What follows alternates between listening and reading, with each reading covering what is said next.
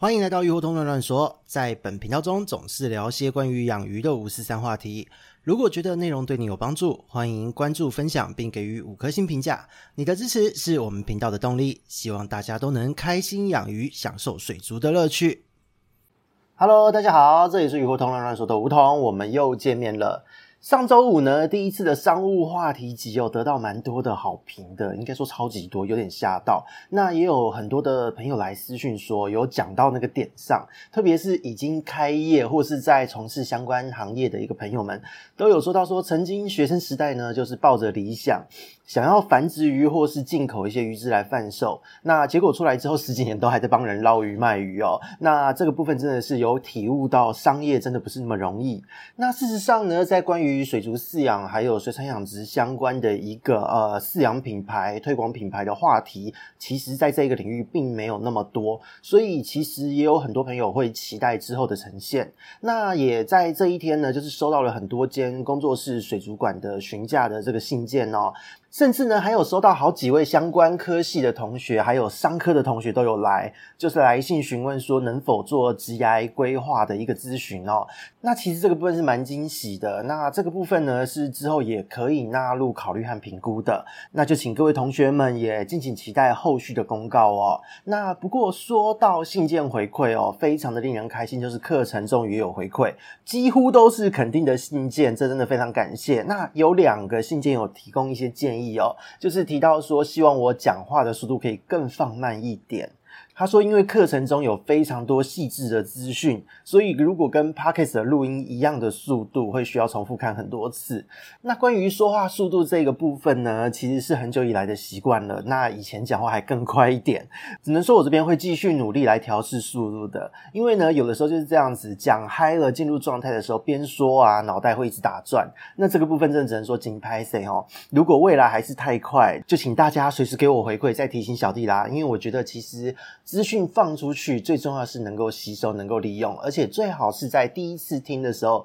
就能有最高的吸收效益，这才是一个最好的资讯传达。所以这个部分也请各位未来继续多多指教了。那讲回我们这一次的主题哦，我们这一次是要来聊一聊关于饵料生物的部分，而且是鱼类这一类的饵料生物。因为在之前的集数里面呢，其实都是很零散的描述到，就是讲可能是讲一些时事啊，或者讲一些案例分析的时候，顺便讲到这一些饵料生物。结果呢，就是有人问我这边都找不到，所以呢，这个部分是我的不好。那刚好呢，就是在最近信件的回馈中呢，也有朋友提到，因为养鱼嘛，最重要就是在喂食这一块。那在喂食这一块操作的时候呢，其实很多时候都会有非常多的一个迷思，所以希望说，如果可以把饵料生物的一些相关的问题汇整在一起，那一来是是方便未来大家做查找，再来就是说要分享也好分享，所以我觉得这是一个很棒的建议。所以呢，在这一集里面，我们针对鱼类就一口气来讲一轮。那后续呢，也会再录制昆虫系列的，或是一些呃其他的就是 lau 足类系列的、节肢动物系列的一些相关的饵料生物的处理的这一个懒人包。所以呢，会更方便大家做一些归纳和吸收。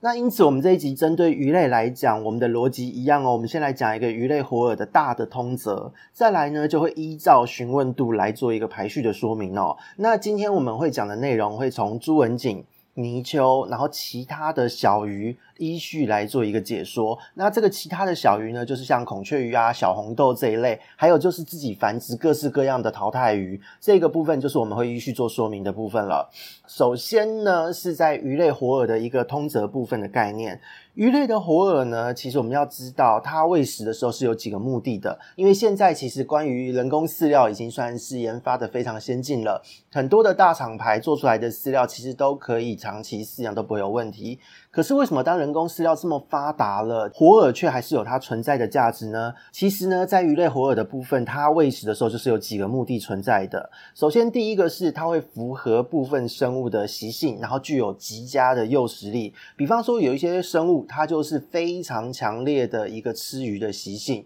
比方说，以海水鱼来讲好了，以五角虎这一类的鱼来说，它其实对于鱼类是非常强的依赖性。所以呢，如果你今天没有用活饵去喂食它，它是完全没有办法接受的。那再来呢，在淡水鱼的部分，其实也是有很多鱼种，它是没有办法在第一时间就接受所谓的这一个饲料的。比方说，像是部分的河豚类的，就是这个样子。那再来就是像部分的一些鳄鱼火箭啊这一类的幽灵火箭啊这一类的鱼种，也都有这样子的一个状况。哦，今天如果你希望养这一条鱼，未来是能够让它长期吃饲料的话，在初期你为了让它维持体力，让它活下来，你在驯养之前一定还是得要依靠活饵，依靠鱼类的投喂，所以这个部分是基本的一个概念。那再来呢，就是我们通则的第二点，补充饲料没有办法补充的营养。这个部分也是鱼类的活饵一直都没有办法被取代的一个原因哦。因为呢，如果我们说以肉食鱼来吃一些小型的鱼种来说好了，它在吃下这一个小鱼的时候，它会补充到什么东西？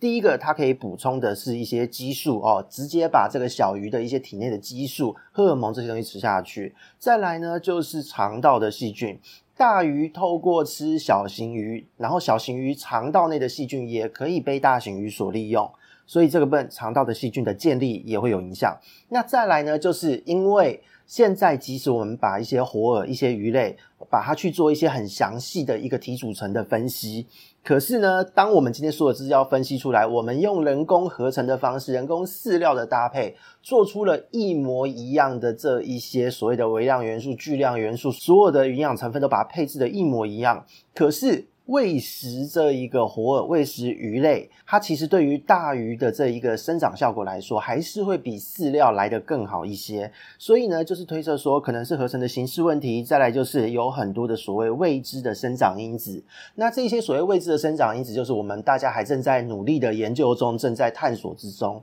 那这一个未知的生长因子呢，其实就也是鱼类活饵使用的一个必要性了。那再来呢，就是因为它是完全自然的东西，鱼。鱼呢，在野外，大鱼吃小鱼，小鱼吃虾米嘛，所以大鱼吃小鱼，天经地义。因此呢，鱼类的活饵对于别的大型鱼类来说，它绝对会是有最好的吸收率和利用率。因为这个概念是这样，也帮大家再复习一次。我们看一个饵料的好坏，除了它本身的营养组成、微量元素之外，我们还要考虑到它的吸收率和利用率。因为有的时候是这样哦，我们今天吃了一个东西。它可以吸收，但是它不能利用，这很容易就会造成一个代谢上的负担。就像我们人呢，现在的一个食品科技呢那么发达，反式脂肪这个东西，像乳马林这一类，我们人体还是很难代谢的。那对于鱼类来说也是一样，所有生物都有它好代谢不好代谢，它的演化上就造就了这样子的一个结果。所以呢，吸收率佳不见得利用率会好。而以鱼类活饵来说，小鱼被大鱼吃进去，绝对会是有最好的吸收率和利用率的。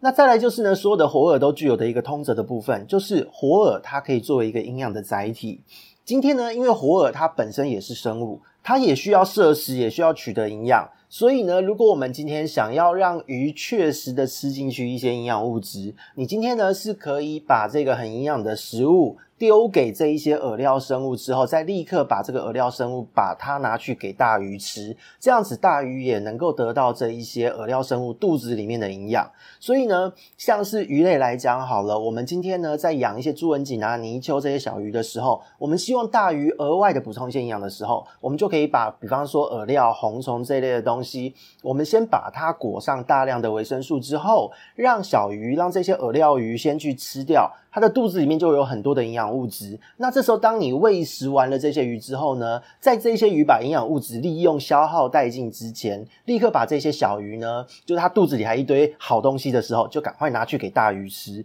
这样子呢，大鱼也能够吸收到这些营养，所以这个部分就是所谓的活饵营养载体的概念哦。那这三点呢，就是喂食鱼类活饵的几个目的了。那再来呢，就是当然它也有一些缺点哦。第一个，因为鱼它可以是营养的载体，它自然呢也可以是疾病的载体哦。所以鱼病的传递很多都会透过就是这个饵料鱼，这个是正确的。那再来呢，第二个缺点。部分的肠道寄生虫呢，其实也会仰赖这些饵料鱼传递。因为当我们在养观赏鱼的时候，除了一些细菌、原虫类的一些体外的疾病，那有的时候呢，在肠道内它也是有一些疾病存在的。那特别是肠道的寄生虫，在我们饲养鱼的时候是非常棘手、很讨人厌的一个事情哦。那偏偏呢，就是在自然的食物链之中，可能这些寄生虫，它们在幼虫的时候，它们是会寄生在一些桡足类、水藻这些生物上面。那当它今天呢被小鱼吃进去了，小鱼的肚子里面可能是有了第二阶段的一个幼虫。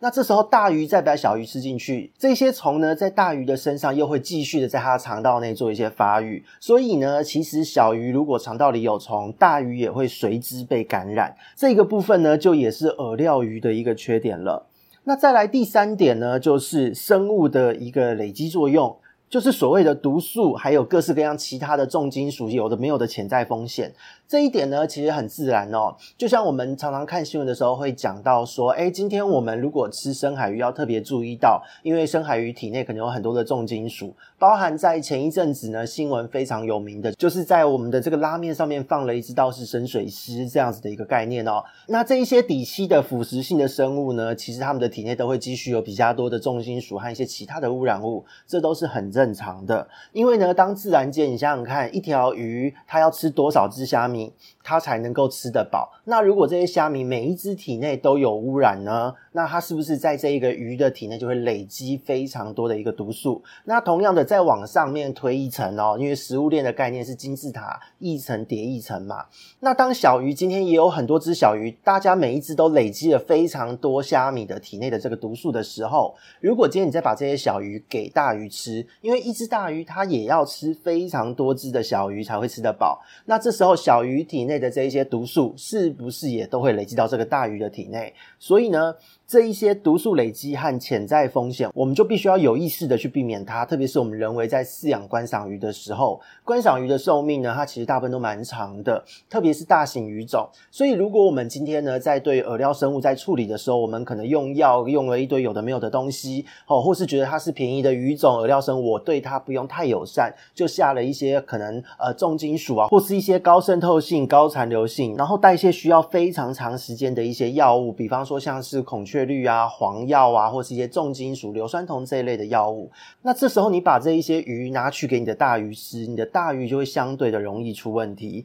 所以呢，这个部分喂食鱼类活饵的缺点是这三种。那当我们今天呢有了这一些通则的概念之后，我们再来针对个别的饵料生物做说明，大家会比较好去理解。因此，接下来我们在一个一个讲的时候呢，大家可以边听边回想我们讲的这些通则概念哦。那我们第一种要讲的饵料鱼呢，其实就是要针对最常青、最多见，也是都市传说最多的朱文锦了。那因为朱文锦呢，它真的非常好取得，所以呢，它的传说自然也相当的多。那具体而言呢，最有名的就是朱文锦的体内具有维生素 B 的分解酵素，Deaminase 就是我们的硫胺素酶哦，这一个东西可以分解维生素 B。那这一个是比较新的一个都市传说。那再来就是体内虫、白点病、细菌。传染病和其他的毒素，这一些呢，就是老生常谈。从小弟小朋友在养鱼的时候哦，七八岁的时候就听到现在，小时候听不懂。大了呢，懂了是什么东西，结果还是听得到。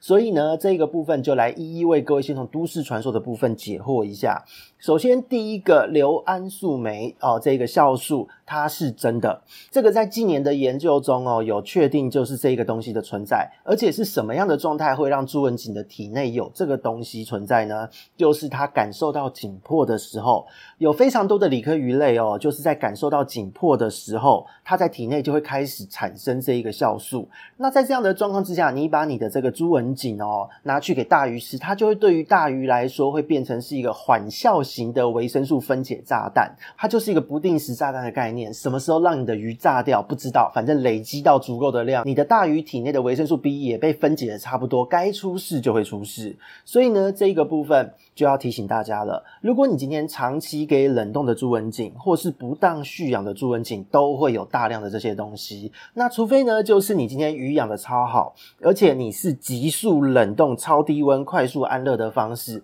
否则不管你怎么弄。它越惨呢，这一个酵素含量越高。那今天呢，如果把这样的东西拿去给大鱼吃，它依照大鱼的这个个体差异哦，还有它的尺寸大小，越大的鱼它体内当然就越耐嘛。那反正不论如何，随着时间的累积哦，时候到了，你的鱼忽然发生就是抽搐撞墙，忽然间就是暴毙，就是所谓俗称的挡煞这种行为哦，都市传说的挡煞哦，这个都是会发生的事情。那再来呢，就是说到体内虫哦，以我个人而言，我我会觉得这个算是一个蛮典型的都市传说，因为朱文锦呢，大家如果有兴趣可以解剖一下。他体内大部分都还蛮干净的，就是基本的东西该有的有而已。比方说一些肠道的正常菌虫组合，然后掺杂一点少许的原虫。那只有非常少的案例中会看到有一些所谓的线虫、绦虫这一类的怪东西。那以小弟的经验来说，养了那么多年的鱼，就是随机也看了不少条的朱文锦，可是诶，还真的没有看到一些就是典型的所谓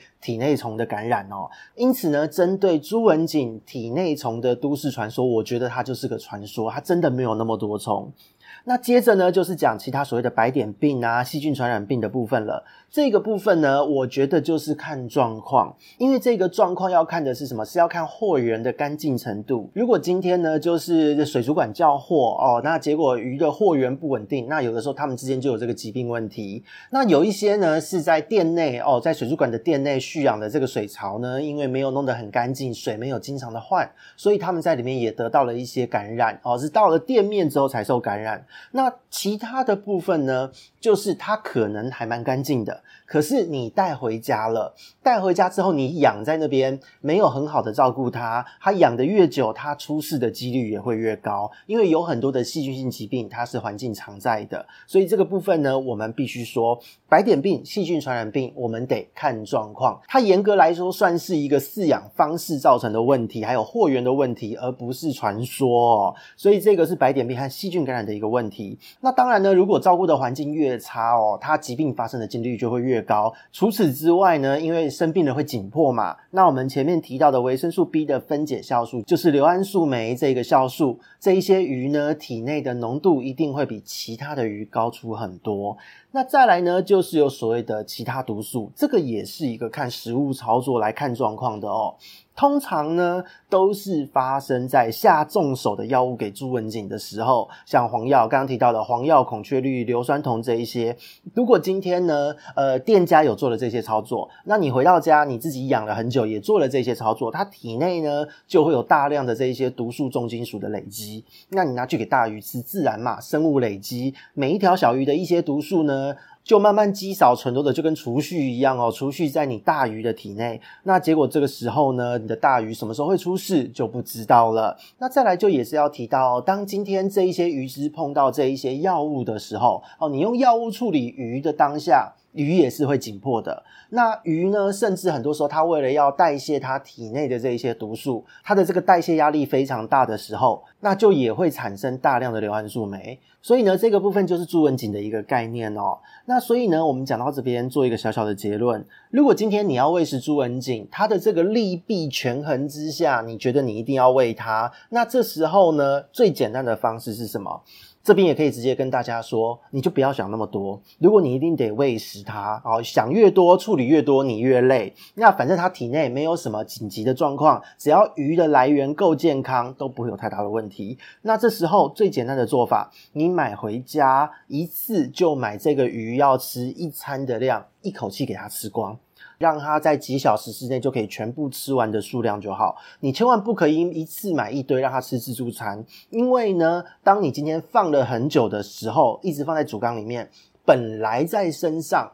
没有发作的疾病都会因此发作，就让他把这个传染病带进主缸了。所以呢，这个方式是我最推荐的方式。如果今天你没有办法另外拿一个容器蓄养，或是你根本就是懒，不想要做这件事情，完全可以理解。那么这就是最好的操作。而且呢，为什么不用担心其他疾病的问题？因为呢，如果你一次喂食刚刚好的量，给这些大鱼快速的吃完，其实在很多的病原菌呢，在开始发作前。就可以被这一个大鱼吃进去，被消化掉了。所以呢，它们不会造成大鱼的感染。因为猪纹锦最讨人厌的，真的全部都是细菌，还有白点虫这一些体外的这一些疾病，这才是最讨人厌的地方。那这些疾病呢，它们在吃下去之后被消化掉，是不会造成任何危害的。可是呢，如果你把它今天把这些鱼丢在鱼缸里面太久，它这些疾病就真的会在体外开始做传播，所以呢，你的大鱼就会随之被感染，这才是风险。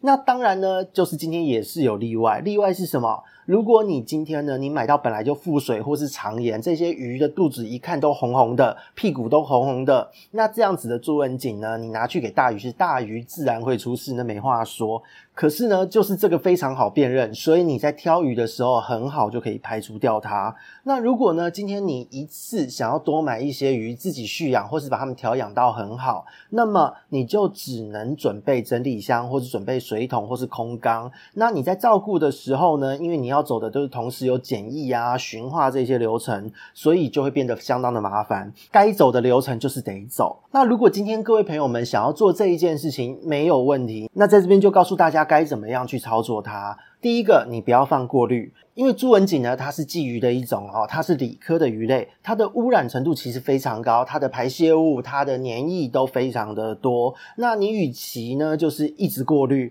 不如你没事就给它全换水还比较快。因为猪纹锦呢，你一定会是高密度的去放养它，去放在这个桶子内。你弄了一个过滤器，它上面全部卡了一堆粘液，卡了一堆排泄物的时候，因为这些粘液还有排泄物都会开始自己降解掉、分解掉，同时也有细菌和原虫的交互作用，所以整颗过滤就会变成是一个毒窟，那你的鱼呢，本来没事就会因此出事。所以在你放养朱文锦，在你做驯化检疫的时候，你与其呢一直过滤，不如没事就给它每天全换水一次，还比较快。那么没有过滤，我们整体来讲，它的检疫该怎么操作？其实呢，我们可以使用千分之三到五偏浓的一个盐巴的浓度，就是每公升水我们加入三公克到五公克这样子的盐巴。那你每天加，每天换水，持续操作七到十天，因为有很多的一些疾病呢，会在第三天、第四天就开始发作，那直到一周左右，一些白点病什么的也都会发作出来。所以呢，你一定要维持操作这一段时间，这是相当麻烦的。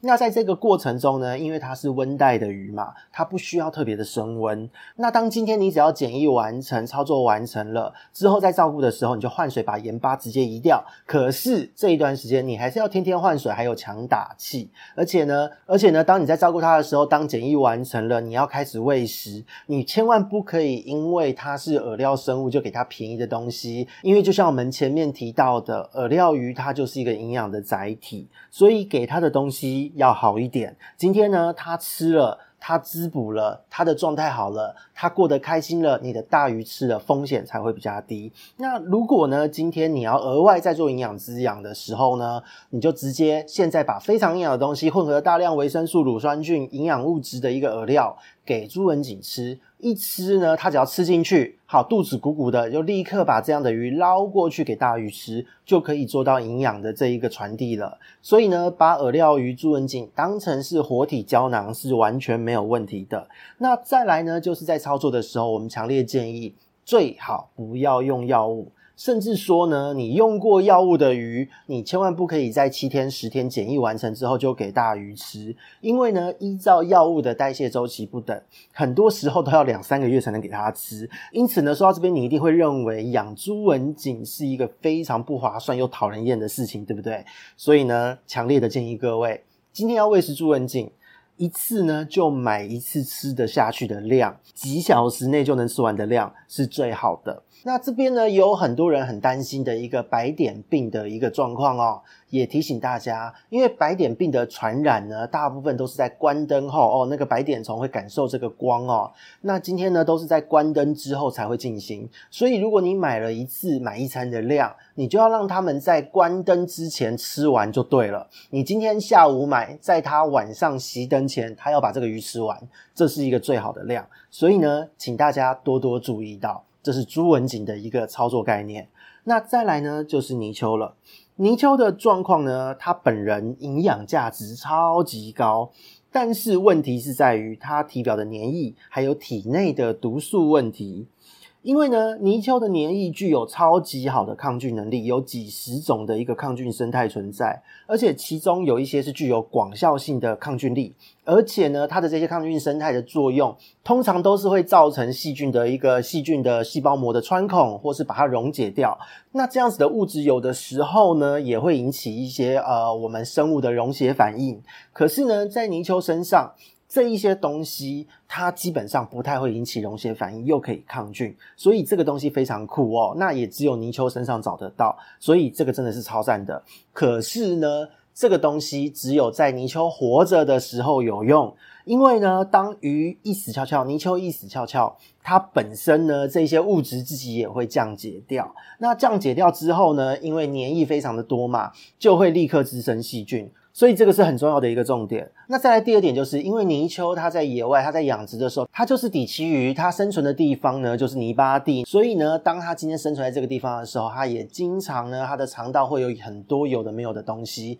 那因为泥鳅呢，它是会吃一些像是红虫啊，或者是一些菌膜这些物质。所以今天当底泥内有一堆有的没有东西的时候呢，它的肠道经常也会有很多这一些有的没有的东西。那如果今天泥鳅是活着的时候，它的肠道正常的作用，它可以把这些东西消化掉，哦，做很好的利用。所以活着的泥鳅肠道里面的这些有的没有的东西，不会对于大鱼有任何的问题，反而泥鳅肠道的菌虫对于大鱼来说是非常有帮助的。可是泥鳅一死掉，就跟黏液一样，它肠道里面呢，大量的菌虫开始死亡，食物开始发酵分解，一瞬间，它的肠道消化道之内全部就都是毒素了。所以呢，这一些东西加起来，这个降解掉的黏液，这一些所谓的增生的细菌，还有肠道里面的坏菌和毒素，如果你今天拿死掉的泥鳅去直接喂大鱼，这个是非常非常刺激大鱼的一个肠道黏膜的。所以这边就要提醒到，为了方便而去把泥鳅冷冻起来，再拿去给大鱼吃的一个朋友们，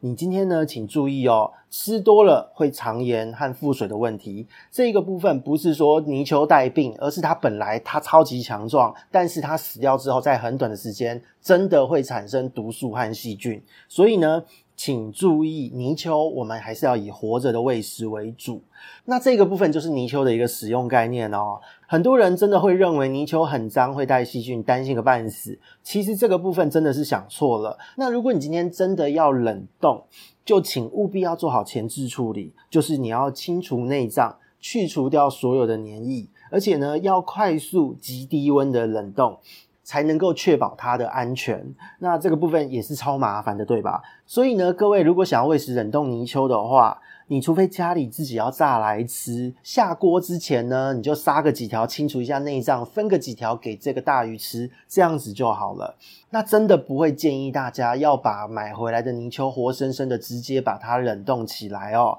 这个部分是泥鳅的一个基本处理概念。那再来就是另外一个风险，就是体内的重金属还有抗生素残留问题。这个部分就很遗憾，这是我们在喂食泥鳅的时候必须要承担的一个风险。因为呢，我们买回来在喂食的时候，我们是没有办法知道这两件事情，就是所谓的重金属还有就是抗生素的问题有多严重。这个部分就只能由饲主自行评估这个风险，来决定要不要使用这个饵料了。那如果今天呢，你要买回家自己蓄养，到底该怎么养呢？其实泥鳅还蛮好照顾的，只是因为它的习性、它的先天性的条件跟其他的鱼不一样，所以我们操作的逻辑会略做调整。今天当你把泥鳅买回家，你不用太过担心细菌性的问题，因为它体表的黏液实在是超级抗菌的。那来了之后，你会发现，通常泥鳅的水都有点浑浊，然后呢，泡沫会很多，这都是很正常，因为它黏液很多。所以这个时候，你只要来了之后，大量的换水，把黏液先把它流掉。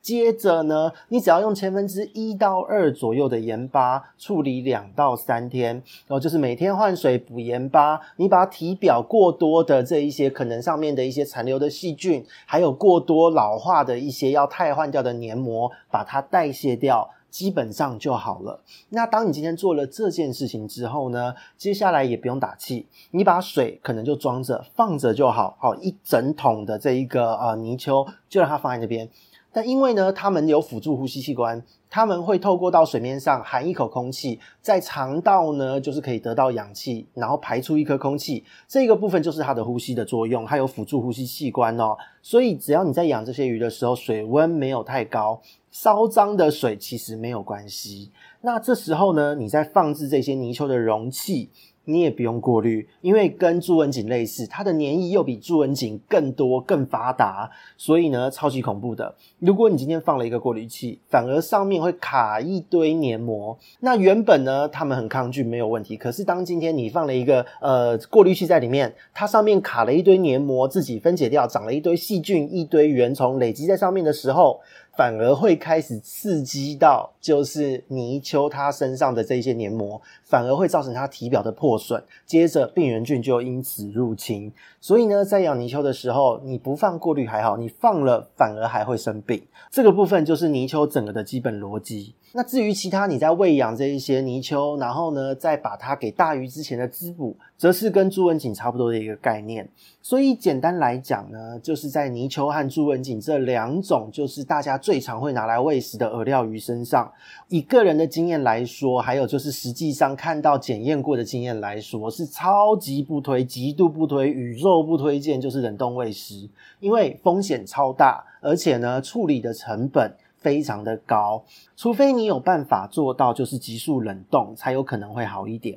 而且呢，如果你今天是买市售的，去水族馆、去别的地方，你买了已经冷冻好的，那因为你也不知道卖给你冷冻的货品状况如何，而且到底供货的人是怎么冷冻的。当今天你看到这些鱼冷冻的鱼，搞不好是濒死鱼或是病死鱼被拿去冷冻，就会变成你买了一堆炸弹回家，什么时候炸死你的鱼真的不知道。所以呢，这样子的行为真的。是大可不必哦。那这一个部分就是泥鳅和朱文景我们的一个结论。那接着呢，就是小型肉食鱼常常会用到的一些，就是孔雀鱼和小红豆这一些鱼种了。那这些鱼种呢，其实要注意的问题还蛮多的。因为呢，第一个就是夏秋在炎热时候的这些鱼呢，因为在养殖场的时候哦，大部分他们都是会喂食天然的水藻。那他们的饲养方式、饲养的环境，大部分都是蛮粗放的，然后就是丢在那边让它自己长。那所以在这样的状况之下，经常都会出现就是水藻啊，身上就带着绦虫、带着驼形线虫这一些小小的虫子。那孔雀鱼呢、红球呢，它们吃完了就中标，这样的状况是很常见的。特别是一些廉价、平价、非品系的孔雀鱼，真的会非常的严重。那这个虫呢，就是像我们前面提到，非常的不幸，它会透过现在的宿主被大鱼吃掉，而转移到大鱼的身上。所以在你喂食的时候，在你挑这些鱼的时候，你一定要注意这一些孔雀鱼、这一些小红球、小红豆，它的肛门口到底有没有挂着一些虫？那有一些人呢，这边也会说啦，就是说，诶，那我养这些鱼，我再买这些鱼回来，我又可以先驱虫，再给大鱼吃。那这边也是提醒一下，我们前面讲到的通则，药物呢，毒素呢是会累积在孔雀鱼的体内的，而且杀线虫你必须要用到美边达唑这样子的一个药物。那这样的药物呢，它的毒性蛮高的，那它也要蛮长的时间代谢，而且呢，以水族来讲，买这些药物的成本超级贵的。所以如果你要拿来喂食哦，这一些鱼它们真的不能像是泥鳅、朱文锦这样子买回家一次给刚刚好的量吃完就算了，而是在你一开始挑这些鱼的时候，你眼睛就要放亮一点了。只要同缸鱼有一只肚子是有挂着虫的，屁股是有挂着虫的，你宁愿不要挑这样的鱼。那再来就是呢，这一些鱼种它大量进口的关系，那在养殖场呢，它们也都是大量高密度的饲养，所以鱼况通常都不会太好。那除了烦死人的这些线虫之外，很多时候都会带有像是柱状病、产气单胞菌之类的一些细菌性的疾病。那这些细菌呢，它又是对于所有的鱼种几乎都是有感染力和杀伤力的。所以其实这一些鱼呢，我都会建议，如果今天你想要喂食它，最好。就是自己额外弄一缸，你先挑对的鱼，OK 的鱼，都健康的鱼，或是来了之后把它做好一些检疫和代谢，来了不要立刻喂，你先把它养着。让它生产生出小鱼之后，因为小鱼在你这边生的，基本上你的管理不应该会有疾病，不应该会有药物残留，